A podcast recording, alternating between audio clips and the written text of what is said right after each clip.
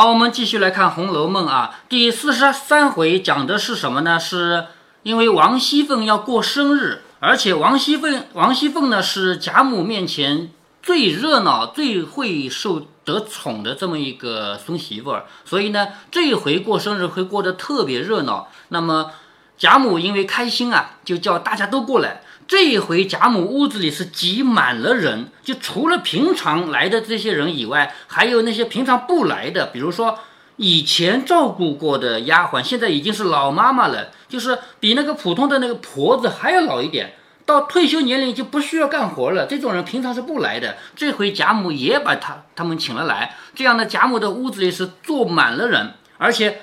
也站满了人。前面我们读到过啊，那种伺候过老一辈的仆人，比年轻的主人地位还高，是不是啊？所以他们能做的嘛，像那个什么老妈妈，他们来了能做。但是像王熙凤啊，像李纨啊这种人是不能做的。他们虽然是主人，对吧？但是地位不如照顾过长辈的仆人。那么在这种情况下呢，贾母出了一个主意，说我们也来学学小户人家怎么样过生日呢？凑钱啊！对于他们这种人家过生日是不可能凑钱来过的，但是这一回贾母高兴，就出了一个点子，我们也来凑钱，然后贾母自己出二十两。那既然贾母出二十两呢，剩下的所有人都有数了。那薛姨妈，因为她平常都跟贾母是并级的，我多次跟你讲过，辈分不一样，但她是客人，所以她并级，所以她也是二十两。然后邢夫人、王夫人呢要矮一等，就是十六两。然后李氏，也就是李纨还有尤氏呢，他们是又矮一等，十六两。就在这个时候，贾母说：“李纨，你不要出钱了，因为你是寡妇，你没有丈夫，而且你有个儿子。有丈夫的人，丈夫作为一个男人，可以在外面做点事，可以挣钱的。比如说像贾琏这样的人，他是贾家的事情，他会。”负责很多要做的处理的事儿，他是能挣到钱的。贾琏好像也管家。对呀，贾琏他也参与管家的嘛，就是家里内事和外事不一样，内事就是像王熙凤这样管管家里的账，是不是啊？但是外面的那么多田，哪块田谁种？对了，嗯，那王熙凤管家和呃贾琏管那个有没有很呃关系？有啊，家里的分工嘛，对吧？王熙凤管的是自己家里这么多仆人，每个月发多少工资嘛。但是贾琏管的是到外面去赚多少钱回来，这个家总不能光发工资，是不是啊？也要赚钱的嘛，从外面赚点钱。这样管家是呃，这样管家是夫妻是巧合还是呃他们安排的？这本来就是一个家族嘛，家族里当然有夫妻了，是不是啊？而且这样的家族都是年轻人管事儿，你像贾政这样的人，他不会去管这个事儿的，他整天就是陪一帮叫沾光善骗人的人，一天到晚写诗，写点字，就这样。他们年纪大了的人是不管这个事儿的，只有年轻的一代人是管。这个是他们旗人啊，就是清朝的这个他们这个少数民族满族人的特征啊。我们汉族不是这样的，汉族的大家族呢，体制里面是这样的，是年纪最长的那个人在管，不管他有多老糊涂，只要他还没死，就听他的，知道吗？但是满族人不是的，满族人是年轻人在管事儿。所以像贾家这样的人家，外面的场面怎样做事儿，是有贾琏这样的人，还有贾政啊，还有贾蓉啊，甚至于现在你看，连那个贾强这样的最小的一辈，他们也开始管事了，是不是啊？那么在他们家都是最年轻的一代。那为什么嗯，拿起来没有草字辈的媳妇呃管家？目前草字辈的媳妇儿能大一点的就一个秦可卿，还死掉了，是不是啊？秦可卿不是宁府的吗？跟荣府有什么关系？宁府也是贾府呀。但是宁府总管不了荣府吧？哎，那是和他们内部是分开的。就是在荣府这边还没有哪一个草字辈的人家的媳妇儿已经嫁进来。啊，荣府这边连玉字辈的人还没结婚呢，像贾宝玉还没结婚呢，是不是？没到那么，因为宁府和荣府他们的年龄，年龄还不够。哎，年龄还不够，还偏小。这里又说远了啊，就说到李纨要不要凑十二两银子，贾母就心疼他，说你是个寡妇，你就不要出这个钱了，我替你出。这个时候，王熙凤管家是呃，有些一定是女人干的，有些一定是男人干的，本来就是嘛，所谓的男主外女主内嘛，没听说过男主外女主内吗？需要跟外人打交道的事，男人做，自己家里是女人做，一直是这样的嘛。因为说到李纨的十二两银子这个事儿呢，贾母就说李纨你不要出钱了，你是寡妇，这个钱我替你出。在这种情况下，王熙凤就说你别急着替李纨出钱，还有两个人的钱要你出呢。那下面要提到的贾宝玉和林黛玉这两个人，因为他们还小，他们又不工作又不赚钱。也就那一么那么一点点的月钱，那个月钱都不够花的，怎么可能他们凑这个份子来过生日呢？肯定也要贾母出。所以王熙凤的意思就是，你马上一定是要替贾宝玉和林黛玉出钱的。现在你又要替李纨出钱，那等于你一个人出了四份钱，是不是？那说到这个话呢，接下来他们几个人就认领的。王熙凤说：“李纨的那个钱啊，我出吧，就不要老太太出了。好，一个人的钱被领掉了。然后呢？”贾宝玉和林黛玉这两个人的钱，王熙凤也出了个点子，说大太太和太太两个人，也就是邢夫人和王夫人两个人，你们俩一人出一份。这样的话，就是老太太没有出两份的钱，明白了吧？这个是王熙凤的点子。我们继续读下去啊。凤姐说：“生日没到，我这会子已经折寿的不受用了。也就是说，你们这么多长辈们替我过生日，我已经很折寿了。我一个钱儿不出的话。”惊动的这些人不安，不如大嫂子的这一分钱我替她出了吧。我到了那一日多吃些东西，也就享了福了。好，他这个是笑话啊，就是大嫂子理完的那个钱我替她出，那我亏不亏呢？不亏。等到那一天我多吃几口，不就又赚回来了吗？就是开个玩笑。邢夫人等听都说很是，贾母方允了。好，贾母觉得这个也很好啊，就是理完的钱让王熙凤出。凤姐又笑着说：“我还有一句话呢，我想老祖宗自己的二十两，又有林妹妹和宝兄弟两个份子，姨妈自己二十两，又有宝妹妹的一份子，就宝妹妹就是薛宝钗啊。说这也公道，只是两位太太每人十六两，自己出的又少，又不替别人出，有些不公道。好，什么意思啊？你看啊。”老太太，也就是我贾母啊，出的是二十两，是不是最大啊？是吗？哦，他出的是最大，他还要替贾宝玉和林黛玉出，那当然不公平了。下面那两个出的少的人，怎么就不用替别人出呢？是不是？所以就要把贾宝玉和林黛玉两个人的份额就放到邢夫人、王夫人头上去了，是不是啊？这样的话，那老太太本来就出的最多，你怎么让她出两分啊？这个道理就说得过去了吧？他说。那两位太太每人十六两，自己出的又少，又不替别人出，有些不公道。老祖宗吃了亏了。贾母听了，忙笑着说：“倒是我的凤姐儿向着我，你说的很是。要不是你，我又叫他们哄了去了。好，这都是玩笑话啊。要不是你替我出主意的话，我就被他们骗了去了。”凤姐儿笑着说。老祖宗只把他姐儿两个交给两位太太，一位占一个，派多派少，每位剔出一份儿就是了。就是老祖宗啊，你把那两个贾宝玉和林黛玉两个啊，交给这两位太太，他们一人领一个，出多出少，每人出一份儿就是了。贾母忙说：“这很公道，就这样。”赖大的母亲，好，这里提到一个赖大的母亲啊，赖大是他们家的管家。我已经跟你讲过啊，真正的管家这个职务不是王熙凤。王熙凤是负责管理这个家的钱财的，是不是啊？但是贾家有管家这样一个职务，这个职务不是王熙凤，是一个仆人在做的，这个叫赖大。好，赖大的母亲忙站起来笑着说：“有谐音吗？没有什么谐音。”站起来笑着说：“这可反了，我替二位太太生气，就是他觉得不合适。他说我替两位太太生气，就是邢夫人和王夫人啊。”在那边的是儿子媳妇，在这边是内侄女儿，倒不像的婆婆姑娘，倒像的别人。好，这个话什么意思啊？就是你王熙凤这一会子，你为了讨贾母的开心，让太太和大太太，就是让邢夫人和王夫人两个人多出点钱，是不是啊？嗯。但是他就批评王熙凤，你这样做不对。为什么不对呢？邢夫人、王夫人两个人，一个是你的婆婆，还有一个是你的姑妈。你搞得清吗？这两个关系？搞得清。哎，搞得清的，因为贾琏是邢夫人的儿子，是不是？你那个表格还在吗？啊，就那个人物关系表。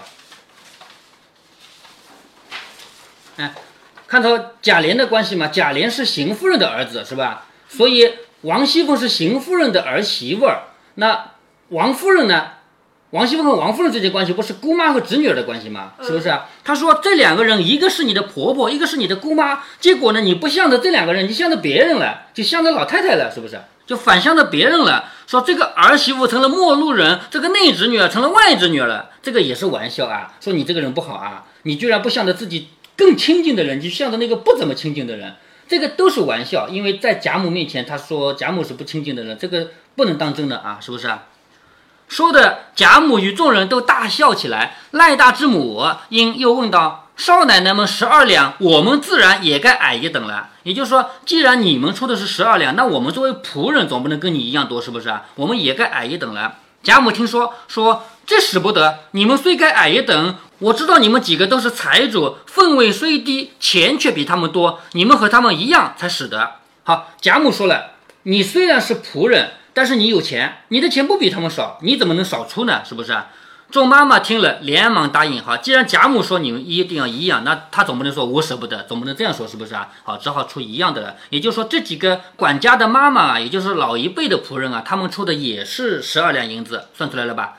好，贾母又说，姑娘们不过应个景儿，每人照一个月的月例就是了。好，接下来不是还有那些三个春啊什么的，对不对啊？那他们该出多少钱呢？贾母说了。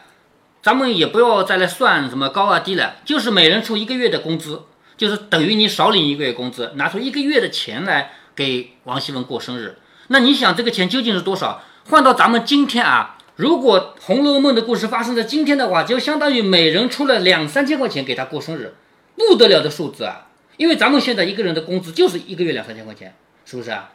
那如果说咱们家里有二十个人这样出钱的话，那不是四五万块钱吗？是不是啊？这么多钱来过一个生日，你说用得了吗？那接下来呢，我们就要看到这里面有些细节要表现出来了。这么多钱其实是用不了的。好，接着我们继续看下去啊。众妈妈听了，连忙答应。贾母又说。姑娘们不过应个景儿，每人照一个月的月例就是了。又回头叫鸳鸯来说：“你们也凑几个人，商议了凑了来，就是跟鸳鸯说。鸳鸯不是贾母身边最大的丫鬟吗？是不是？跟鸳鸯说，你们几个，也就是你们这些姑娘们啊，丫鬟们啊，也出点钱。”鸳鸯答应着，去不多时，带了平儿、袭人、彩霞等几个丫鬟来。好，带来的都是什么人啊？都是最高级别的丫鬟，是不是？平儿是王熙凤的最高级别的丫鬟吧？袭人是贾宝玉的，呃，贾琏的通房丫头。哎，对，袭人是贾宝玉的最高级别的丫鬟，还有一个彩明，嗯，他挺都和都和姨娘的地位了。哎，对，还有彩霞，彩霞是王夫人最高级别的丫鬟，就带了他们几个丫鬟来，也有二两的，也有一两的，基本上也是他们一个月的钱，是不是啊？因为这些丫鬟的工资一个月都是一两到二两嘛。贾，嗯，呃，王夫人的最重要丫鬟应该不是金钏就是玉钏吧？对呀，应现在应该是玉川了，因为玉川一个人拿两份钱的，你还记得吗？对吧？贾母问平儿说：“你难道说是彩云彩霞？那为什么来的是彩霞？这个我不清楚。应该在我的心目中，他最重要的应该是玉川啊。”贾母问平儿说：“你难道不替你主子做生日，还入在这里头？好，这个话什么意思啊？就贾母对平儿说：你不能算是跟袭人啊、彩霞他们一样的。”袭人是贾宝玉的一个丫鬟，当丫鬟处理的，就是是丫鬟级别啊。嗯，那么鸳鸯呢，是我这边的丫鬟，对不对？但是你不一样，你跟王熙凤之间不只是主子和丫鬟的关系啊，是吧？不是，你们俩是很亲密的助手关系，是不是啊？说你跟他过生日，你还在这里面算吗？平儿笑着说：“我那个私子另外有了，这是关中的，也该出一份。哈，什么意思啊？平儿要出两份，为什么出两份呢？”我作为跟袭人、跟鸳鸯一样的身份，我得出一份。另外，我作为王熙凤特别助理，我得出一份。他得出两份钱。贾母笑着说：“这才是好孩子啊！”王熙凤又笑着说：“上下都全了，还有二位姨奶奶的，她出不出也问一声。好，二位姨奶奶是谁呢？就是周姨娘和赵姨娘。”在这里特意提到他们两个，你别忘了啊！虽然贾母的屋子里挤满了人，但是没有这两个人。这个两个人地位很低很低的，都不如那些仆人，所以贾母屋子里是没有他们的。所以大家在讨论凑钱的时候，那你几两，你几两？大家凑钱的时候，这两个人是不在场，他们很有可能是不要出钱，是不是啊？但是王熙凤一定会记得他们两个。你别忘了，王熙凤这个人多狠。会怎么做？什什么？王熙凤会怎么做？问他们要钱啊，是不是？那最后要钱干什么？最后要得到钱干什么？放高利贷吗？嗯，这个是另外一码事啊，我们后面再读。我们这里要分析的是什么呢？王熙凤在发工资的时候，如果要克扣，她克扣谁的？你还记得吗？嗯，和赵姨娘的。哎，对，如果要克扣的话，她克扣的一定是赵姨娘，因为前面已经有过这个情节了，是不是啊？是赵姨娘告状的，说钱发少了，对不对？然后王熙凤当时呢是回应了王夫人说，我没有做这个决定，这是别人做的决定，我照着发的。然后出来就骂赵姨娘，是不是啊？站在那个门槛上骂人嘛，对不对？那么，因为有这个前面这个故事，我们知道王熙凤是平常在这欺负赵姨娘，发工资的时候，如果要克扣，就是克扣的赵姨娘。但是现在该收钱的时候，她绝对不会放过赵姨娘的，她一定要把赵姨娘单独拎出来说，这个人给不给钱，一定要他的钱，是吧？他另外一个人，周姨娘当然也是，周姨娘和赵姨娘是一样的地位嘛，只不过在《红楼梦》里面，因为防止这个人物就是情节过于复杂，所以周姨娘的戏份比较少。那一样是受王熙凤欺负的人嘛，所以现在该收钱了，他就说这两位姨奶奶出不出也要问一声的，进到他们是。对了，嗯，又说啊，必须要生了儿子才才叫姨娘，好像周姨娘的儿子还压根没提到。哎，对，从头到尾没提到这个事儿啊。好，王熙凤继续说，敬到他们是礼，不然他们只当小看了他们。好，这个话说的冠冕堂皇啊。我跟你说一个咱们现在的故事啊，咱们现在的事儿。比方说，我家里要办一件啥事呢？过生日，或者说我的房子搬迁，比如说我买了新房子，我要搬进去，是不是啊？再比方说结婚，那么这个时候要把一张请帖送给别人，请帖送到别人那儿不是好送的啊。拿到请帖的人要带着钱到我这儿来吃饭的，虽然我请他吃饭，但是他得出钱。这个到我们现在也是这个规矩啊。那么请问，我现在有一个朋友，我想要请他。我在纠结，我是请他好还是不请他好呢？这都难，两难。为什么两难呢？你要是不请他，他说你家有事儿就不喊我喝来喝个喜酒，你看不起我啊，对不对？嗯。那我要是请了他呢？哎呀，这个人哦，他想我让我去出钱，是不是啊？是不是这个意思啊？所以王熙凤，嗯，嗯，好，我忽然间想起，呃，还有人，嗯。那听说别人要结婚，婚还，那就说要想办法，因为他出不起红包钱。哎，有这样的啊，我我们现在红包确实一个很大的负担啊，这个是题外话。也就是在《红楼梦》里边也是这样的，王熙凤实际上她的内心真实意图是让周姨娘、赵姨娘给我出钱，但是他台面上不能这样讲，是不是啊？他台面上讲，我要是不请他们，那不是不给他们面子吗？是不是？所以就回到这个《红楼梦》里面也是。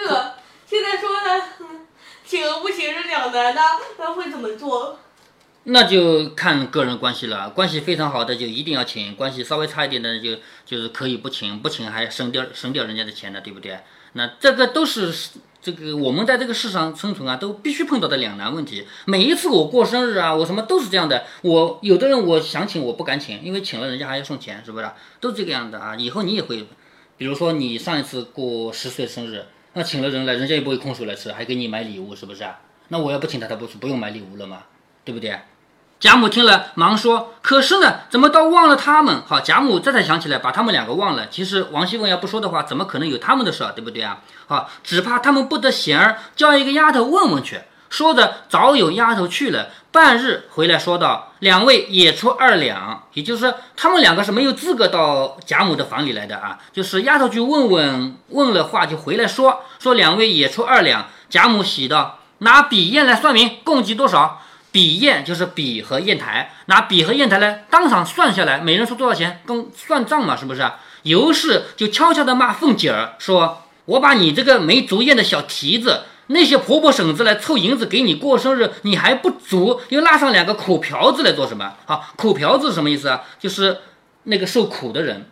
你要知道，就是有的苦瓜，你知道的是不是？切开来吃很苦的，是不是啊？那葫芦也有苦的，就是有的葫芦是味道蛮不错的啊，有的葫芦是苦的。那么苦瓢子就是指那个瓢嘛，就是葫芦外面的瓢，对不对啊？那苦瓢子比喻一个受苦的人，他就。尤是在骂王熙凤说：“你这个人不足厌，就是你，你居然永远不知足。你这么多人凑钱给你过生日，你凑这么多银子了，你还嫌少？你要把这两个受苦的人拿过来。”凤姐也悄悄地笑着说：“你少胡说，一会子离了这里，我才和你算账。也就是说，这个事不要在这么多人面前公开的说啊。等走了这儿，我算给你听。他们两个为什么苦啊？有了钱也是白甜送给别人，不如居来咱们乐。好，这是王熙凤的内心真实的想法。”他们两个有了钱给别人花，不如给我花呀，是不是啊？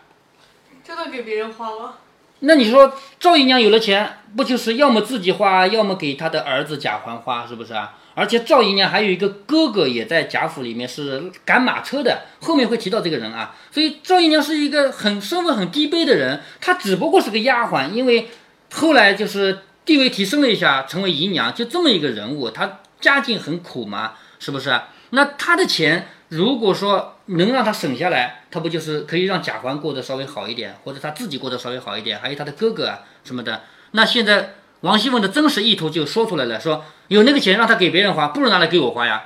那这就是王熙凤真实的内心的比较狠毒的想法。那么作者在这里，你别忘了啊，从前面第七回开始就一第九回吧开始就一直在对比王熙凤和尤氏这两个人，他们都是贾家孙媳妇辈。是平辈关系，是不是啊？但是这两个人是截然不同的吧？你还记得前面对焦大的态度吗？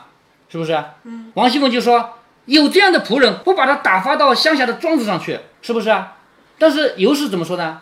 尤氏说：“我经常对我的下人说，就当他死了算了，各个月给点钱他，让他养养老，是不是啊？”嗯。他们俩是截然不同的观点吧？一个就是可怜同情交大，给他点钱让他养养老，不要替他干活。而王熙凤就是把他打发到乡下去，让他干活去，这样不要在我面前就好了。所以这两个人从前面第七回开始到这里一直在对比，一直在对比，这里又出来了，又要对比了啊。那么在下一段里面，我们还要看到更加深刻的对比。好，我们先歇会儿。